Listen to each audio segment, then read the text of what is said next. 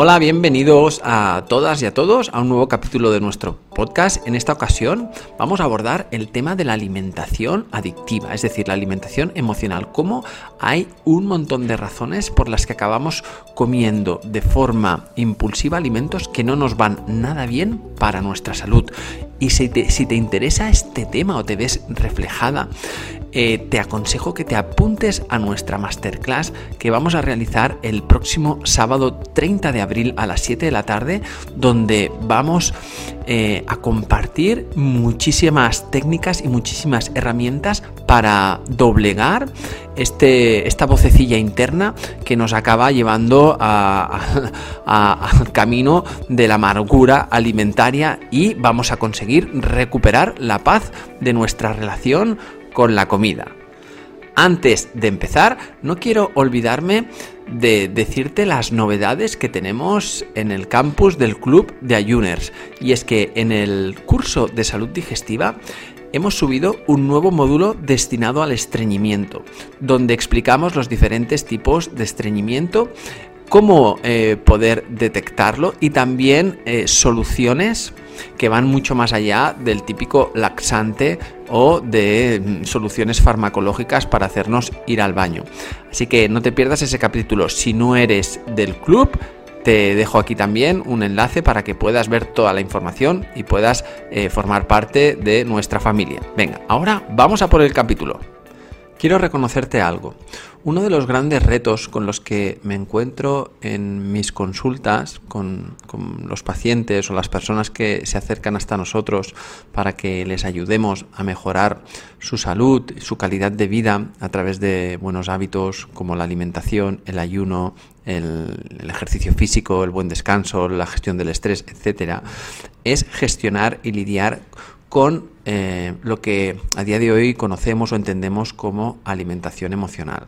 Primero, si has escuchado o escuchas por primera vez este concepto de alimentación emocional, me gustaría que, para que entendiéramos mejor de lo que hablamos, que, respondieras mentalmente a las siguientes eh, afirmaciones eh, o las siguientes situaciones que te puedo eh, o que ahora mismo voy a compartir contigo para ver eh, con qué nivel te puedes llegar a identificar con ellas.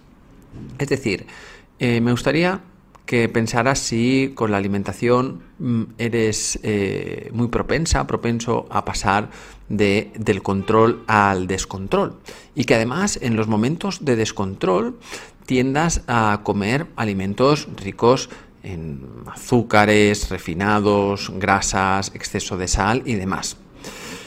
Plantéate si a veces después de comer tipo, este tipo de alimento tienes culpa, te sientes frustrada, tienes arrepentimiento, o si además después de hacerlo mal te castigas eh, sin comer porque te sientes culpable. Pero es un ciclo que se retroalimenta. Te vuelves a sentir culpable o vuelves a caer en la tentación y luego otra vez en la culpabilidad, en esta montaña rusa. Em, sabrás que utilizas la comida por razones emocionales cuando pues comes si te sientes triste o por aburrimiento o porque eh, estás pasando por momentos de ansiedad importantes o estrés, también puede ser que, que lo notes si te planteas que la próxima dieta que vayas a, realizar, esa sí que te va a dar resultados, ¿vale? Eh, o no te sientes a gusto al 100% con tu cuerpo, cuando te pones delante del espejo, no te gusta lo que ves, eh, sientes que, que, tu caso es como un caso perdido, que no hay forma de reconducirlo y que tener una vida saludable y comer de forma em, emocional no, no va contigo. ¿Crees que puede ser que pienses que te falta fuerza de voluntad porque no has logrado tener los resultados de pérdida de peso? Y además, cuando has podido conseguirlo a través de una alimentación, una dieta o de algún proceso que hayas eh, pasado, no has sido capaz de mantenerlo. Si el nivel de energía es constantemente bajo, si tienes debilidad, la alimentación emocional puede estar también presente. Si además lo haces, el acto de comer lo haces de forma inconsciente, si eh, comes con ansiedad y tienes, además, tienes eh, adicción por ciertos alimentos o antojos muy repetitivos. Si eh, tienes eh, una situación como la que hemos hablado, o alguna de ellas en las que te puedas ver bien identificado o identificada, puede ser que la alimentación emocional esté muy insertada en tu vida y que esto sea lo que te está costando realmente cambiar para que mm, todo ese estilo de vida y esa alimentación saludable que tanto anhelas y que tanto te gustaría llevar a cabo se esté resistiendo. Así que si te has sentido identificado o identificada, como te decía, con una de estas situaciones, verás que mm, estamos ante una situación de que hay una descontrolada alimentación emocional. Cabe decir que no es que la alimentación emocional sea algo negativo, ni mucho menos. Eh, no hay nada de malo disfrutar de la comida y que nos eh, proporcione placeres que vayan mucho más allá del simple hecho de nutrirnos. Sabemos que con la alimentación se arraigan factores como nuestra cultura, eh, factores familiares, cosas que heredamos de nuestros padres y disfrute de festejos eh, de diferente tipo. El tema es cuando esto está descontrolado y esas situaciones me hacen pasarlo mal. Y ahí es donde estamos ante un gran reto, porque ahí me preguntarás, vale Edgar, Sí, sí, yo eh, noto esto, que como inconscientemente y que como con ansiedad y que cuando estoy triste me da por, pues, o me siento sola o me siento eh, enfadado, me da por, por, por autocastigarme incluso con, con, la comida y con la comida basura. Pero ¿cómo, cómo se soluciona esto? Pues eh, por eso es un reto importante el transformar nuestra hambre emocional. Eh, se trata de eso, no eliminarla, sino transformarla. Y para ello tiene que haber un, cambio, tiene que suceder un cambio a nivel personal importante. No es tan sencillo como cambiar el donut de chocolate por unos dátiles, que los dátiles son saludables, porque al final estás haciendo exactamente lo mismo.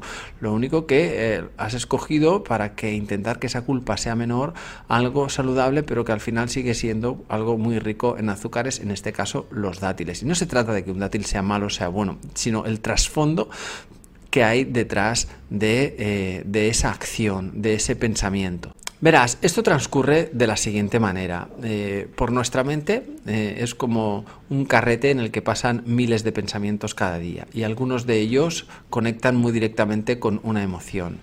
Piensas de repente que está llegando em, final de mes, por ejemplo, y que tienes que entregar algo en el trabajo que no te, no te va a dar tiempo eso te genera una emoción, una emoción de angustia, una emoción de estrés, eh, una emoción de que mm, vas a fallar y que, y que vas a tener pues unas consecuencias tanto personales como puede ser por otras personas, porque creas que tu jefe te va a, ¿no? a, pues a echar la bronca o porque pues te sientas frustrado o frustrada por, por no haber conseguido.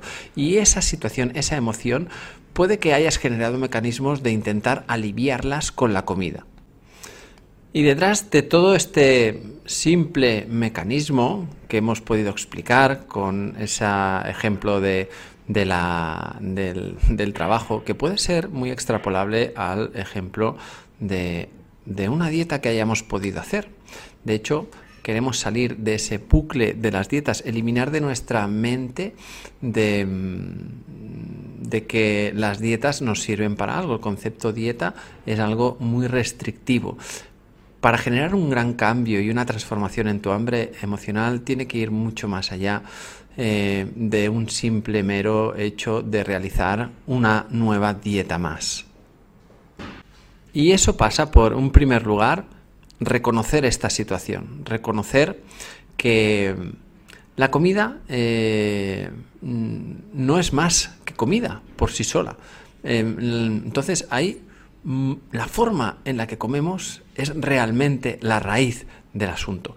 Y para que dejes atrás el comer por ansiedad, que dejes atrás el hambre emocional descontrolada, eh, no eh, vas a poner parche a, tu problema eh, una vez más con otra dieta, con otra situación así momentánea, sino que quiero que empecemos a comprender por qué hasta ahora no has podido gestionar tu hambre incontrolable, perdonar, incontrolable, a pesar de tus intentos y de poner eh, continuamente fuerza de voluntad en los ingredientes para ese cambio.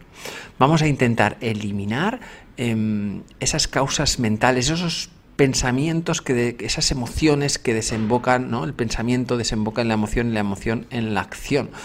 Eh, eh, con el trabajo más consciente de la alimentación emocional, vamos a buscar una relación que estemos en paz con la comida. Y que esto pasa por estar en paz con nosotros mismos, por estar en paz con nuestro cuerpo y eh, por estar en paz con nuestro estado de ánimo. Eh, esto nos va a llevar a que realmente empecemos a comer de una forma real, simplemente cuando tengamos hambre física, que podamos disfrutar de la comida emocional pero controlada, sin ese arrepentimiento y sin esa frustración. Y que la comida eh, deje de controlar tu vida y que te empieces a ocupar, ¿no? Y que empiece a estar en el lugar que le corresponde. Y para ello, en este podcast eh, te voy a proponer un primer ejercicio que te va a ayudar muchísimo em, a guiar este camino y este paso, porque eh, la transformación del hambre emocional no va a ocurrir, o sea, no va a venir, no va a ocurrir de forma así espontánea, no va a venir una hada madrina como a la cenicienta eh, ¿no? y le va a tocar con la varita y eso ya se va a desaparecer para siempre, ¿no? va a haber que Lamento decirte que va a haber que trabajarlo, pero es una muy buena noticia, porque es realmente cómo es el abordaje, no es la forma de que consigamos que eso tenga resultados a largo plazo. Es un ejercicio para que pases a la acción y empieces a describir este nuevo camino de tu relación con la comida. En este ejercicio piensa de forma, si hace falta, ponle pausa cada vez que hagamos un pasito más de este ejercicio durante el podcast para que lo pienses y lo reflexiones bien. Quiero que definas un objetivo a nivel de alimentación. O sea, ¿qué, pretendes con tu alimentación? ¿Cuál es tu objetivo? ¿Qué quieres mejorar? ¿Qué es realmente lo que te gustaría? Es un objetivo general, un objetivo general, pero sí que es importante que este objetivo esté en positivo, sea realista y eh, sea alcanzable que no sea algo que realmente tenemos que ser muy honestos con nosotros mismos. Ahora, este objetivo, una vez lo tienes general, tienes que desglosarlo, ¿no? Por ejemplo, si yo, mi objetivo es, quiero este año, o quiero, o quiero cambiar, o quiero mm, tener una alimentación más saludable. Esto es muy general. O quiero eh, mejorar mi salud. Esto es muy general. Tenemos que concretarlo. ¿Qué valores exactamente de tu salud quieres mejorar? ¿Qué cambios exactamente de tu alimentación quieres tener más controlados? ¿Cómo quieres sentirte? ¿Qué es? ¿Qué es realmente más concreto? Hay que concretarlo más. Una vez tienes este objetivo, tienes que hacer eh, la siguiente reflexión. Valorar del 0 al 10 la importancia que tiene, que tiene para ti el conseguirlo puntúala, dale un valor, concrétalo.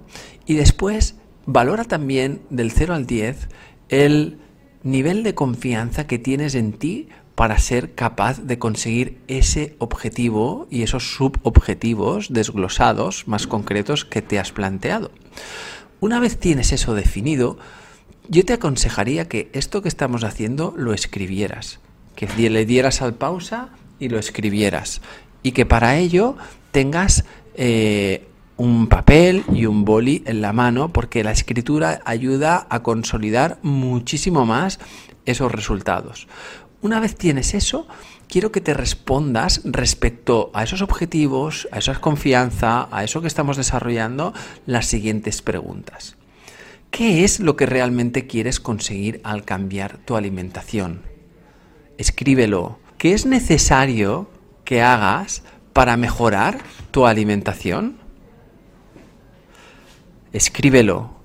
te ayudará muchísimo cuando lo escribas y lo concretes. Siguiente pregunta. ¿Qué tendrás que dejar de hacer para conseguir este cambio? Y son preguntas muy importantes, que las pienses bien, que madures bien la respuesta y que las escribas. Siguiente pregunta. ¿Qué ganarás cuando logres cambiar? Cuando logres este cambio, cuando ese objetivo que te has definido, cuando lo logres, ¿qué ganarás? ¿Qué tendrás? Y la última pregunta que te va a ser fundamental en todo este proceso es ¿para qué te merece la pena el cambio? Y fíjate, no es un por qué, sino para qué. Aquí también te invito a que primero lo pienses bien, lo reflexiones y después lo escribas.